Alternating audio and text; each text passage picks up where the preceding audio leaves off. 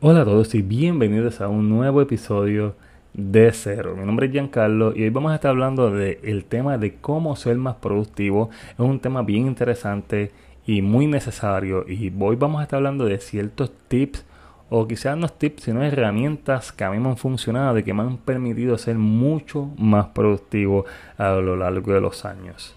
Así que sin más preámbulo, comencemos.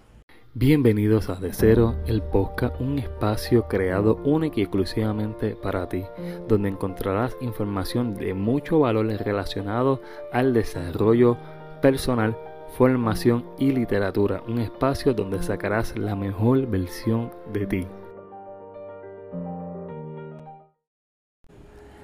De Cero, el podcast. ¿Cómo ser más productivo?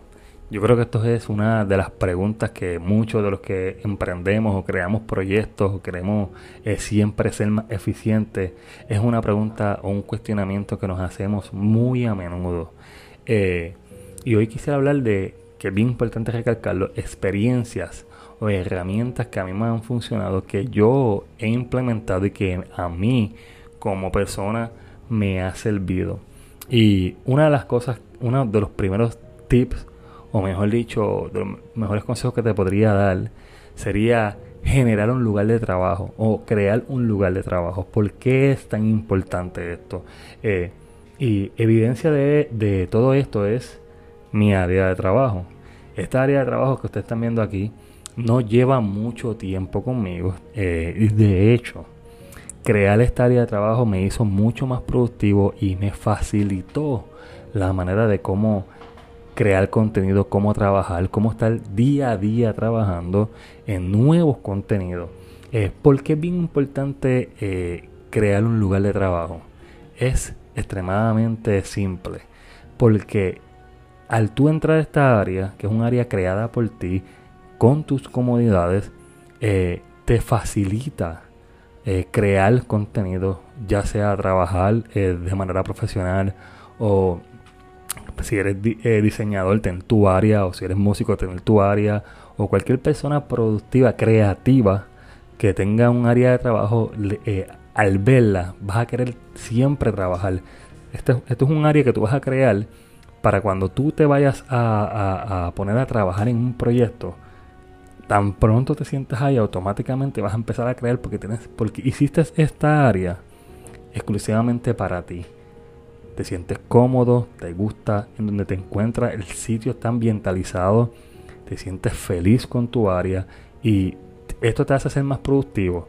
En mi experiencia, yo no tenía lugar de trabajo y yo tenía un proyecto que era de arte, de, dibujo, eh, y me costaba mucho eh, encontrar esa manera de ser más productivo porque me sentaba en el mueble y cogía el iPad y automáticamente eh, empezaba a procrastinar, me ponía a ver YouTube o series de Netflix y cuando sentían verdad que me motivara, pues comenzaba a trabajar.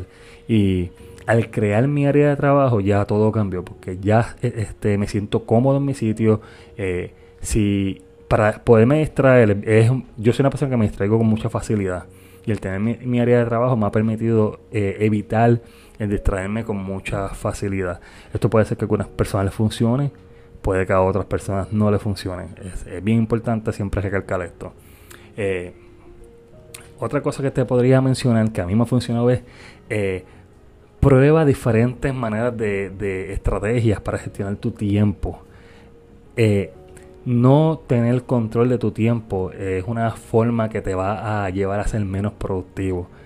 Tú comienzas tu día y si no eres una persona organizada, donde pones prioridades en tus horas de trabajo, que okay, durante la mañana voy a trabajar esta área, durante la hora de, la tarde voy a hacer tal cosa y durante la noche voy a hacer tal cosa, no tener eh, una gestión, una eh, estrategia de tiempo, eh, te puede llevar a procrastinar de manera muy fácil y no solamente eso, sino que también te va a llevar a no completar aquella tarea que te corresponde.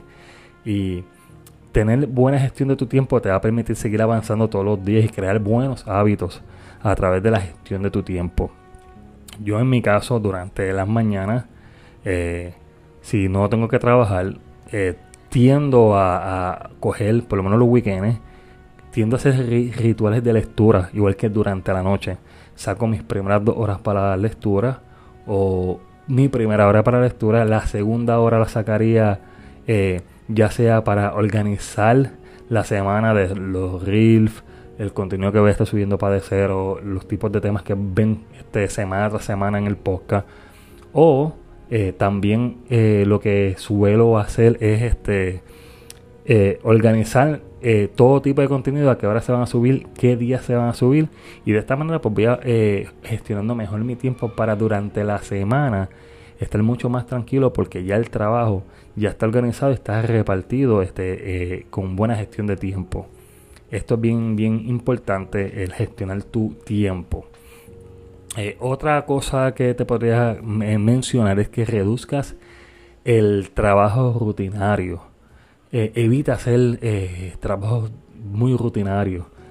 Cambia, haz, cosas diferentes. mayormente cuando rompes a hacer trabajos de que son extremadamente rutinarios, terminas aburriéndote terminas abandonando estos tipos de proyectos o, o, dejas de ser menos productivo porque ya dejas de disfrutar este tipo de, trabajo que has creado y poder este crear buenas rutinas y, evitar evitar estos trabajos rutinarios te van a permitir seguir avanzando eh, otra cosa que te podía que te puedo mencionar vamos a arreglar esto aquí que tenemos un poquito de problema con el audio acá del micrófono ¿verdad? sería aprovechar los momentos de mayor productividad eh, yo muchas veces he mencionado que, el, que la motivación no siempre suele ser un buen motor, pero siempre que llegan estos, estos, estas energías motivacionales, esta musa, es bien, bien, bien importante que las aprovechemos. En mi caso me suele pasar, o me solía pasar, mejor dicho, que creaba, creaba este, algún tipo de, tenía alguna idea y ese era un momento bien productivo que lo podía aprovechar y no lo anotaba, no aprovechaba ese momento y se perdía. Por eso es que yo tengo un reel y hablo mucho de esto de que no siempre la motivación basta, la motivación es algo que viene y va, que lo que te mantiene siempre este, avanzando es la disciplina, el estar todo el tiempo creando buenos hábitos, el estar eh, haciendo lo mismo constantemente hasta lograrlo porque la motivación es algo que es pasajero y por eso es que yo siempre eh, lo menciono. Y en, este podcast, en este episodio, me parece bien importante también decirlo. Y es que eh, esos momentos de motivación tienes que aprovecharlo al máximo. Y si ese momento de motivación te llega con muchas ideas, anota todas estas ideas que te llegan. Y luego más adelante eh, las revisas y de esta manera no pierdes esa motivación, no pierdes esa idea que, que nació en ese momento motivacional de inspiración, ya sea la musa, como ustedes le quieran llamar. Eh, anotar siempre es bien importante para al final ser más productivo y no perder esa chispa motivacional. Eh, he hecho una pequeña lista, eh, si me ven mirando mucho obviamente para que, que tengo el iPad y para no perder el hilo de lo que estamos hablando, hice una pequeña lista de productividad de lo que a mí me ha funcionado y también eh, en esta lista eh, apunté también el evitar realizar varias tareas a la vez. Muchas veces queremos ser tan productivos que lo queremos hacer todo al mismo tiempo. El mismo día queremos hacer todo.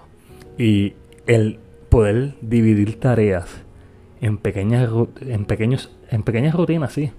Eh, diariamente te va a permitir avanzar y organizarte mucho mejor. Y el ser, discúlpame, el ser mucho más organizado te va a permitir siempre seguir avanzando y es un, es un buen hábito realmente el poder hacer tareas ya de manera organizada. Entonces, eh, vamos a evitar el hacer varias tareas a la vez. Vamos a organizarnos, como había dicho en uno de los, de los puntos, que es eh, gestionar tu tiempo. Y esto va mucho combinado con el evitar hacer tareas a la vez. Puedes hacer, eh, hacer buena gestión del tiempo añadiendo eh, diferentes tareas durante el día o durante la semana. No pretendas hacer todo un día. Ahí tareas que se pueden hacer durante la semana, de poco en poco, para no saturarnos.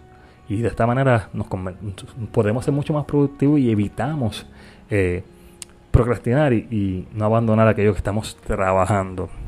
Otra cosa que también les puedo mencionar es que vamos a priorizar el, trabajo importante.